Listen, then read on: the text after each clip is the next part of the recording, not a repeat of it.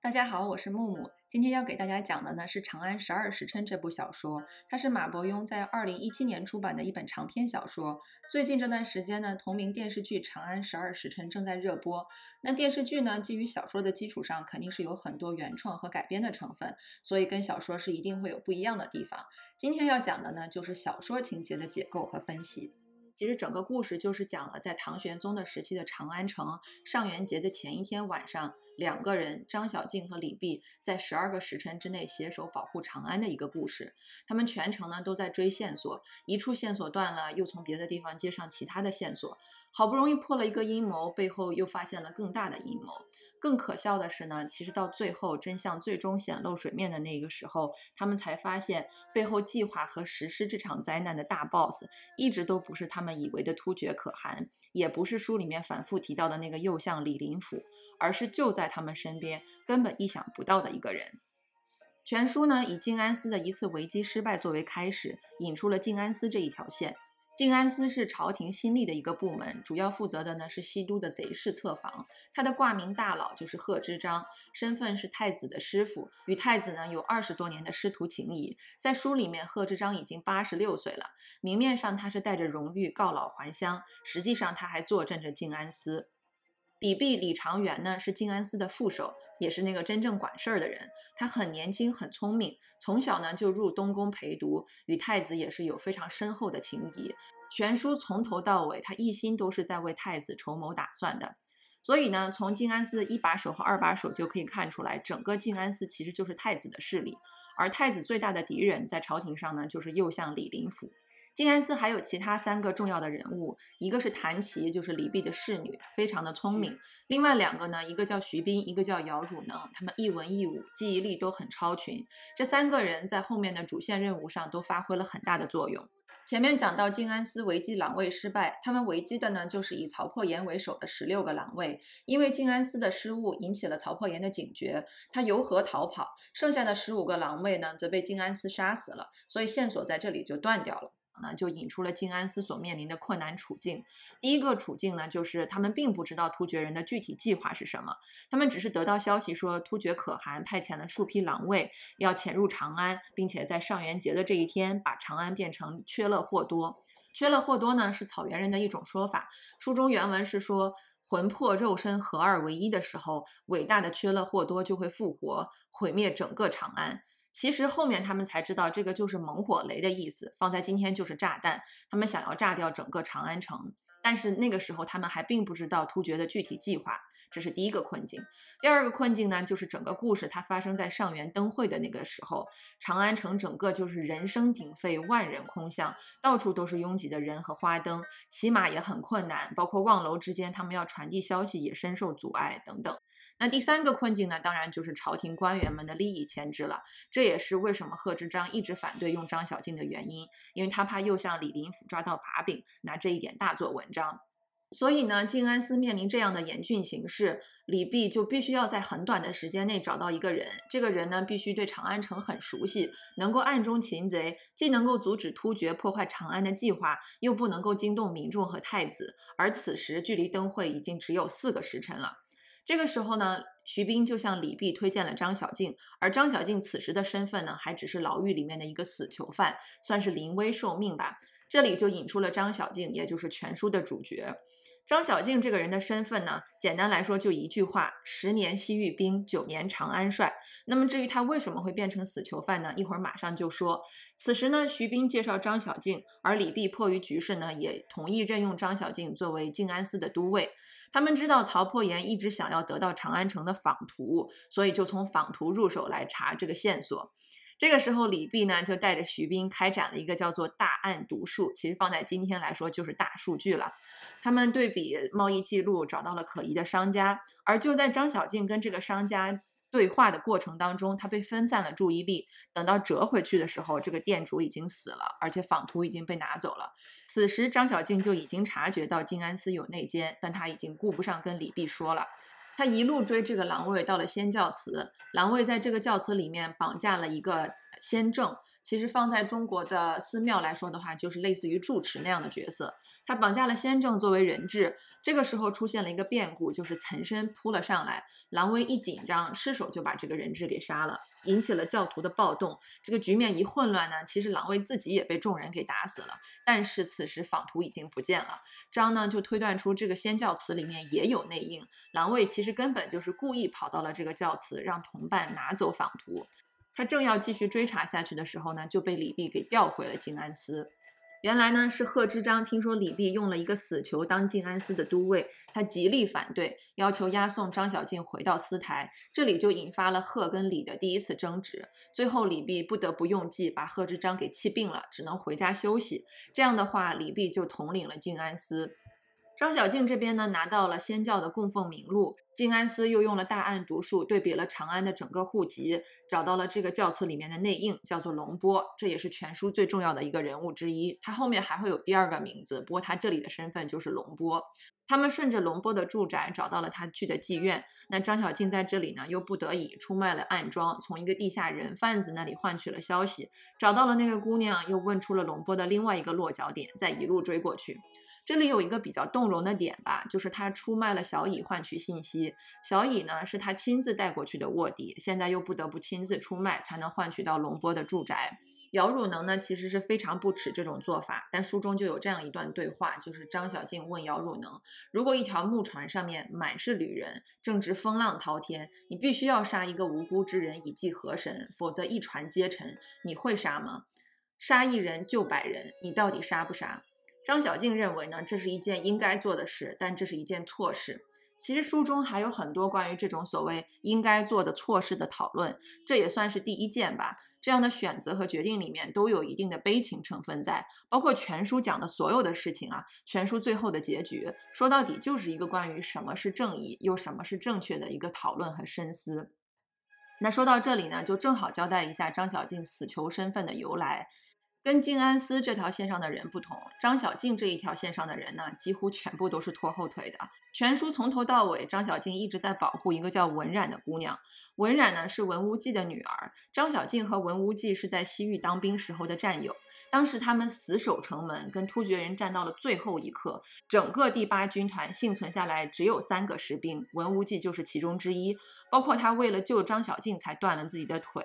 那文无忌退伍之后呢，就带着女儿在长安城开了一家文记香铺。但是去年趁张小静不在长安的时候呢，于忌突然就强制要求文记搬迁，文无忌呢就被夜里闯进来的地下帮派，就是熊火帮了，给活活打死。文冉呢也被压在深牢。其实整个故事就是一个黑道跟官府勾结、双管齐下的故事。他们杀了文无忌，搞定了地皮，再把文冉拖去画押，强制承认其实是他父亲勾结盗匪。张小静回来之后，听说了这些事情，为了给文姬报仇呢，他杀进了熊火帮。可是那个时候，熊火帮的老大已经逃了。后来他又杀了万年县的县尉，最后甚至还挟持了永王，也就是天子的第十六个皇子，最终放出了文冉。这里面呢，就牵扯到了两个人，一个呢就是封大伦，明面上他是余部的主事，但暗地里呢，他就是熊火帮的老大。熊火帮就是一个地下黑帮了，每天搞的就是绑架、寻衅滋事这些事儿。那他背后的支撑呢，就是永王李璘。这个背景呢，其实就是为了交代封大伦和永王对于张小静和文冉的记恨。那为什么特别拿出来讲呢？就是因为此时封大伦在街上看到了文冉，于是他命令手下的熊火帮混混们去抓文冉。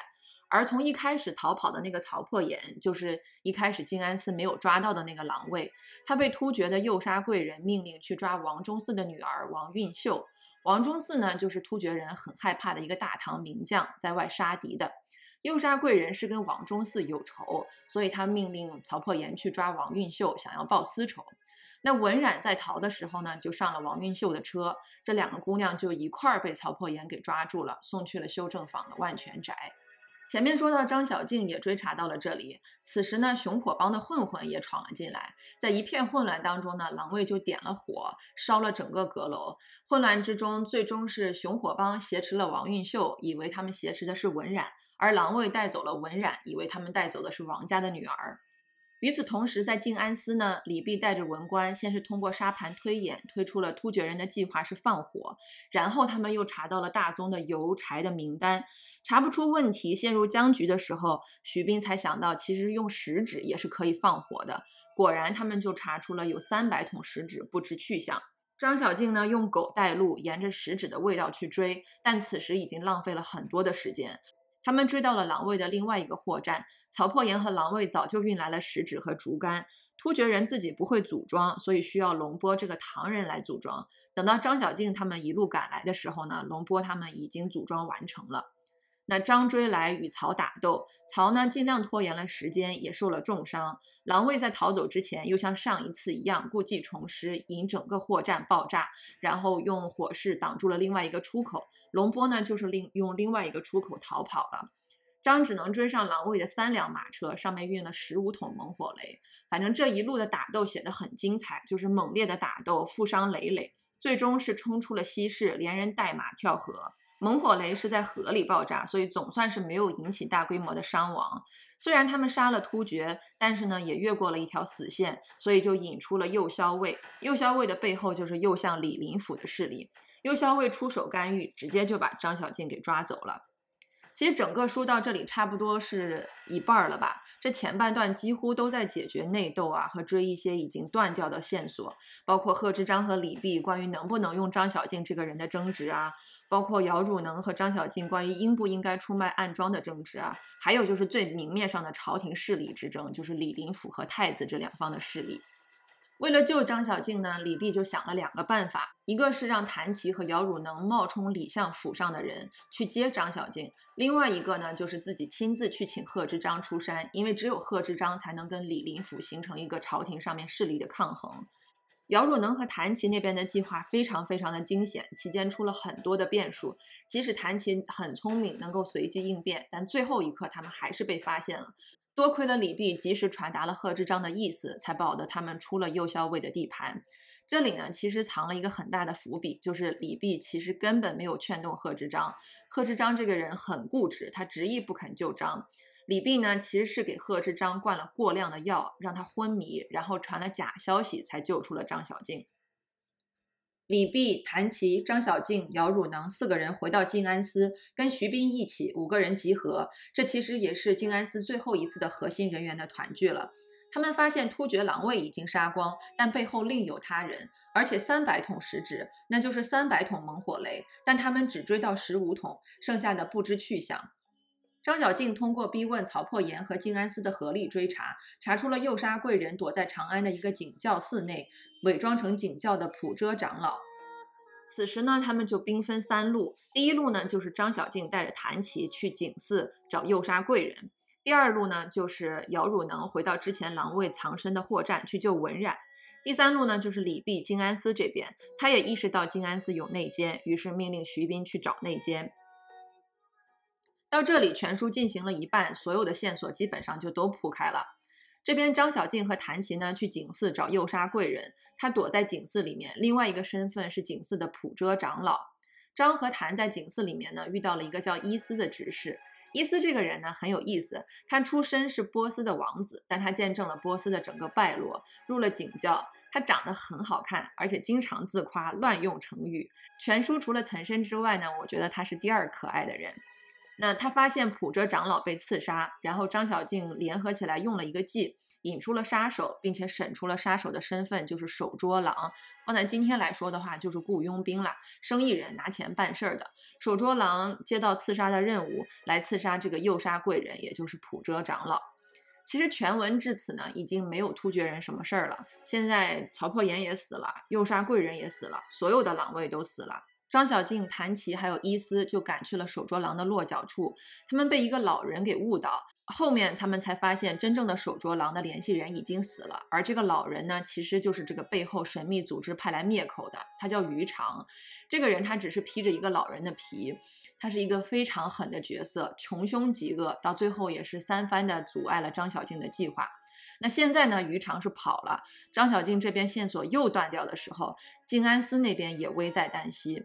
徐斌刚刚破解出来找内奸的行事方法，就遭到了埋伏。只几个人影从水渠里面出现，非常非常安静、有秩序的向静安寺展开了大规模的屠杀。他们用食指放火杀人，并且还毁了所有的案宗和沙盘。这些人呢，全部都是军人出身，他们筹划很久，下手也准，装备很精良。他们称自己为皮服，至此呢，就引出了这个背后的神秘组织。皮符呢，切断了望楼的通讯，绑走了李泌，还把整个静安寺都烧了。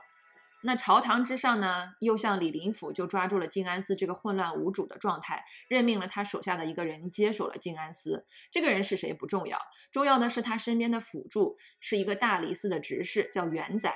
元载这条线上面呢，有封大伦和永王李林这两个人，都是特别痛恨张小敬的人，所以他们接手静安寺之后呢，就颁布了一个命令，定张小敬为内奸，把他说成是皮符，然后全城通缉，说见者都可杀之。